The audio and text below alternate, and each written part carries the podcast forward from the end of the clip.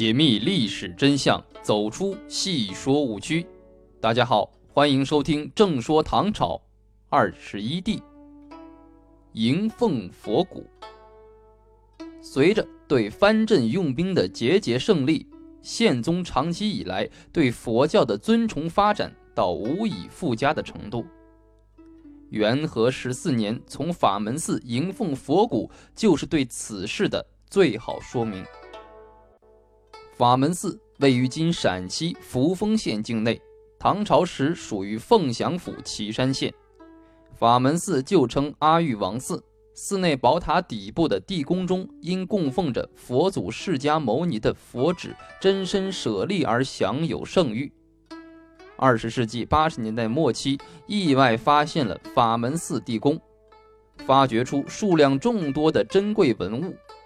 特别是放置着佛指真身舍利的八重宝函的现世，更成为震惊世界的考古大发现。在唐代，从法门寺迎奉佛骨到京师长安，是礼佛的最高形式之一。佛骨先被供奉于宫中，再送到各个寺院瞻仰供奉，然后再送返法门寺。据传说，法门寺供奉佛祖指骨的舍利塔一旦封闭，要经过三十年才可以重新开启。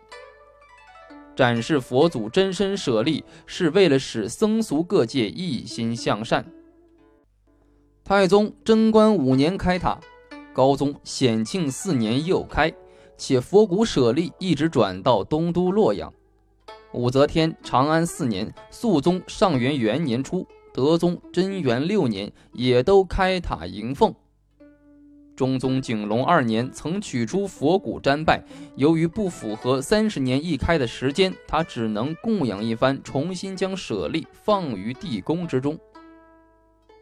元和十三年十一月，功德使上奏宪宗，指出明年就是法门寺开塔迎奉佛骨舍利的时间，开塔展示佛宝。则可以保佑岁和年丰。宪宗得奏大喜，下令宫中宦官备办迎奉仪式，同时昭告京师百姓。经过精心准备，元和十四年正月，佛骨舍利被轰轰烈烈地迎入京师。对于这一刻的到来，长安城的黎民百姓和宪宗一样，都陷入了一种疯狂。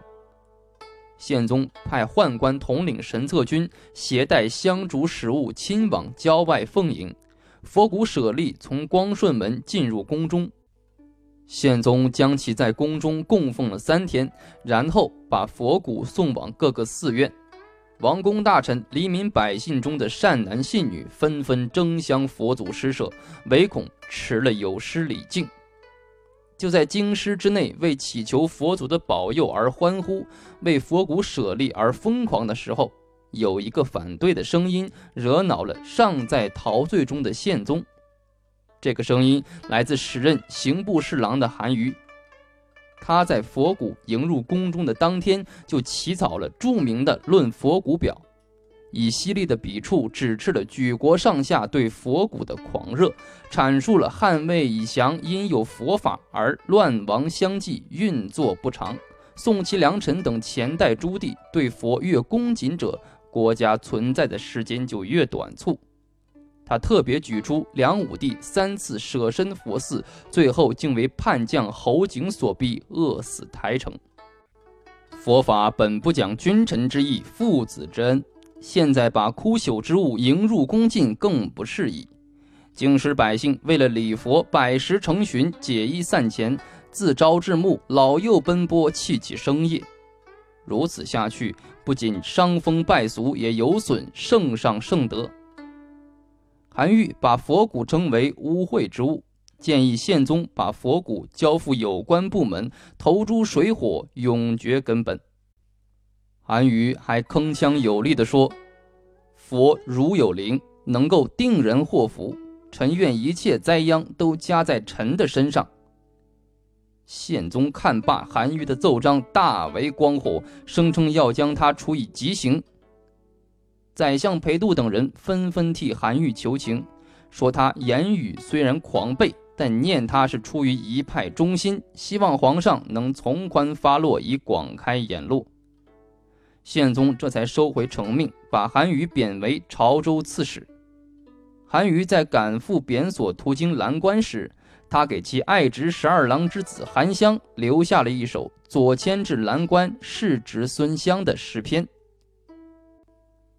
一封朝奏九重天，西贬潮州路八千。欲为圣朝除弊事，肯将衰朽惜残年。”云横秦岭家何在？雪拥蓝关马不前。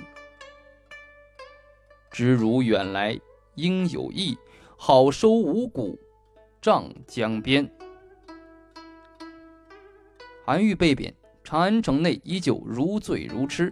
宪宗这次迎奉佛骨，无论其规模还是效应，都超过了以往唐朝历次的奉迎活动。但礼佛的虔诚似乎没有给宪宗带来多少鸿运。从这年年底开始，宪宗的身体就因为服食金丹而不适。第二年正月，他的身体更是每况愈下。元和十五年正月二十七日，年仅四十三岁的宪宗突然死于大明宫之中和殿。对于宪宗的死，历史上有很多说法。至今仍然是个不解之谜。《旧唐书·宪宗记》中有这样一句话：“时已暴崩，皆言内官陈弘志弑逆，史事讳而不书。”明言宪宗之死是非正常死亡，而且把责任推到了宦官的身上，指出是陈弘志弑逆。宪宗因是金丹脾气暴躁，对身边的宦官动辄打骂，导致人人自危，确属实情。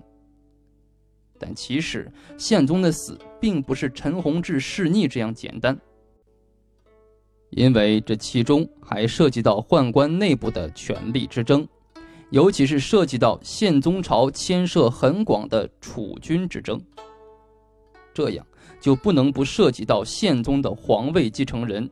即穆宗了。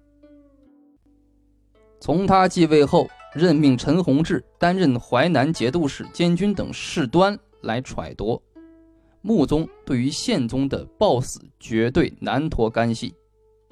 明末清初的学问家王夫之在《读通鉴论》中就认为，陈弘志弑逆只是一个执行者，穆宗等人的罪责难逃。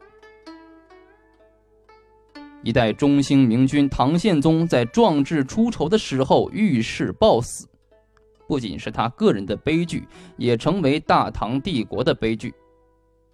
宪宗以后，宫廷的仇杀、朝廷的朋党、藩镇的跋扈，愈演愈烈了。